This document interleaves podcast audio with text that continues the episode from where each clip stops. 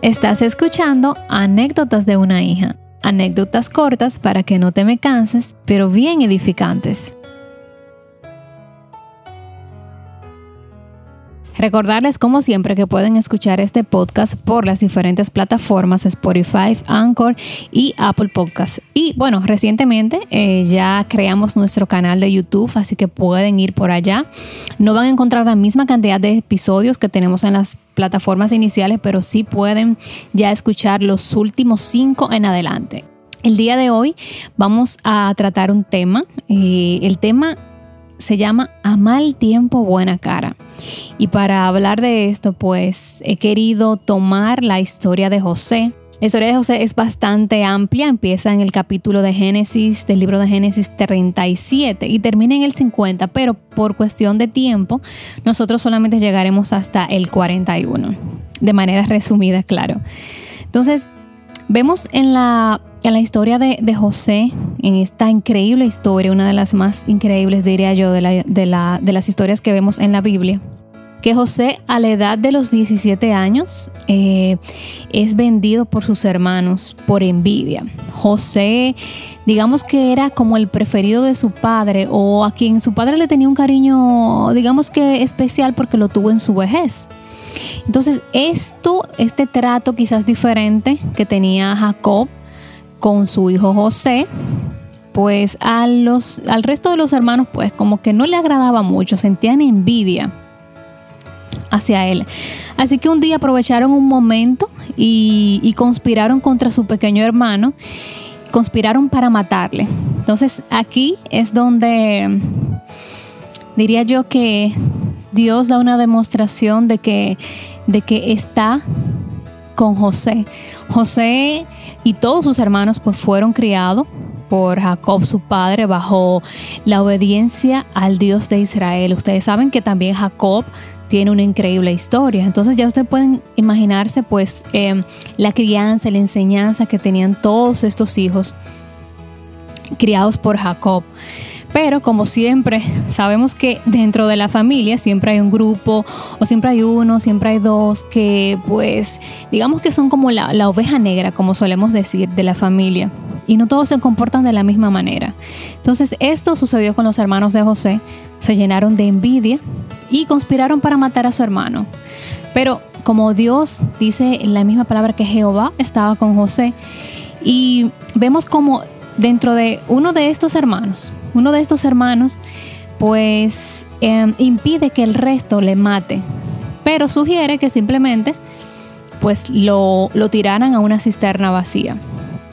Este hermano sí era el mayor y tenía la idea de luego quizás retornar y, sacarlo y devolverlo a su padre, pero lamentablemente em, pasaron un grupo de, ismaelitas, dice em, textualmente, y el resto de los hermanos lo vendió. Lo vendió a estos ismaelitas que se dirigían a Egipto a comercializar productos. Cuando ya el hermano, que quizás quería hacer la, digamos que salvarlo, retornó, pues vio que ya José no estaba ahí. Una vez, aquí, es que yo digo que, Dios muestra, en, en, principio, es la primera muestra de que Dios estuvo con José, que usó uno de los propios hermanos que conspiraron y que tenían envidia hacia él para salvarle de la muerte. Y al no matarle, pues ya ahí logró salir José de ese, de ese problema, por así llamarlo. Y es llevado de ahí a Egipto eh, para ser vendido. Entonces, cuando eh, José llega a, a, Egipto, pues resulta que es comprado por el capitán del ejército del faraón. Y vemos cómo aquí eh, el capitán lo compra, lo hace su siervo. Y aquí es donde yo digo la segunda muestra de que Jehová estaba con, con José. Y déjenme comentarles que José, no vemos textualmente en la Biblia eh, una parte donde diga que José, mientras sus hermanos le hacían esto, pues se quejaba. O vemos que hubo algún llanto, alguna queja no, no vemos esto, aunque yo entiendo que una persona criada por alguien como Jacob, seguramente que mientras sus hermanos le hacían esto a José, José estaba orando, no quejándose, no tal vez hablándole directamente a ellos, pero me imagino que sí, eh, por su educación y por la creencia que él tenía, él estaba clamando y orándole a Dios quizá para que le salvara. Pero lo que te quiero decir es que José no se estaba quejando. José estaba tranquilo. O sea, normal. ¿Verdad? Quizás porque él entendía que Dios estaba con él, estaba consciente de que Dios estaba con él y que en algún momento él iba a ver su mano ayuda. Entonces vemos aquí que ya José, eh, siendo siervo del capitán del ejército del faraón, pues dice que como Jehová estaba con él, pues le prosperó tanto al capitán, todos sus campos prosperaron. O sea, dice textualmente que, al, a Potifar, quien era esta persona, no le faltaba nada, porque Jehová estaba con José. Y al José estar en la casa de Potifar, pues todo era prosperado. Pero aquí vemos que, digamos que viene la, la trampa, donde vienen las pruebas y donde esas enseñanzas y esa creencia en Dios, pues la tenemos que llevar a la práctica. Vemos que dice que la esposa de Potifar pues se enamora de José porque José era un joven de buen aspecto, de muy bonito semblante. Y ella se enamora de José y le propone insistentemente en diferentes ocasiones que durmiera con ella. Pero José se resistía, José huía. Hubo una ocasión en que cuando ella le propuso esto, pues él le dijo, ¿cómo, cómo voy yo a fallarle a mi Señor que me ha ayudado tanto y cómo yo voy a pecar en contra de mi Dios? Aquí más o menos vemos la, em, esta creencia y este temor de, José a fallarle a, a su Dios. Y huye, huye de ella diciéndole esto, pero ella aprovecha digamos que un descuido de José, de que dejó una prenda de vestir cerca de ella y con esto ella pudo, digamos que, tenderle una trampa a José delante de Potifar, de que ella, de que él quería abusar de ella cuando realmente era todo lo contrario. Imagino que ustedes han leído un poco de esta historia porque realmente la mencionan mucho, es bien famosa dentro de la historia de José. Entonces, eh, Potifar obviamente le creyó a su esposa y emprendió la búsqueda de, José para entonces hacerle cautivo, o sea, meterlo a la cárcel. Y así sucedió. José es eh, llevado a la cárcel. Aquí pasa un tiempo, pero como Dios estaba con José, aquí vemos la tercera demostración de cómo Jehová estaba con José, que estando en la cárcel, pues dos siervos del, del faraón del rey de Egipto, pues son llevados a la cárcel, el copero y el panadero. Entonces, estando ellos eh, en la cárcel con José, eh, José, al Jehová estar con él, pues es, digamos que el jefe de la cárcel lo hace como una especie de jefe. Y todo lo que se movía eh, era porque José estaba a cargo y todo iba muy bien en la cárcel porque José tenía la bendición y Jehová estaba con él. Cuando llegan estos dos siervos del faraón a la cárcel, pues eh, ellos tienen un sueño y no había nadie quien lo interpretara. José los ve, los ve triste. José los ve triste a ellos. Miren la historia con la que viene José a la cárcel, de ser vendido por sus hermanos, de ser engañado por una mujer y quizás le quitaran lo que había logrado hasta el momento.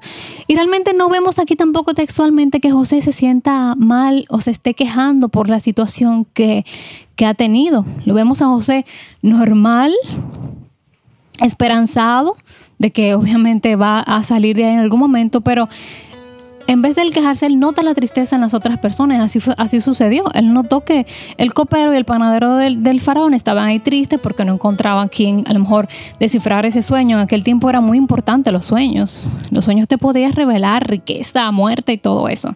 Y efectivamente, uno de los sueños del panadero era de muerte y el sueño del copero pues era de que él iba a salir de ahí y el rey lo iba a enaltecer. Pues José hace su diligencia, por, así, así pensé yo cuando leí esta parte. José le dice al, al, panadero, que es quien tuvo el sueño bueno, por así decirlo, le dice, acuérdate de mí cuando salgas de aquí, porque he estado preso aquí sin ninguna culpa. Digamos que aquí José hizo su diligencia, ¿verdad? Tengo la esperanza de que Dios me va a ayudar, no me quejo, pero hago mi diligencia, no me quedo en un pensamiento de estancamiento. Pues el copero sale de la cárcel, pero resulta que no se acuerda de José a la hora de, estar ya con el rey. Entonces, em, el rey, pasaron dos años, dice, dice acá eh, textualmente, pasaron dos años y José todavía seguía en la cárcel. Tampoco vemos aquí quejas por el tiempo que ya tenía en la cárcel, José. Entonces resulta que el rey también tiene un sueño. Y aquí sí, aquí sí, al nadie poder revelar el sueño de, del, del rey, pues aquí sí el copero se acuerda de esa persona que sí descifró su sueño en aquel tiempo. Entonces mandan a buscar a José. Aquí José interpreta también el sueño del rey, del faraón.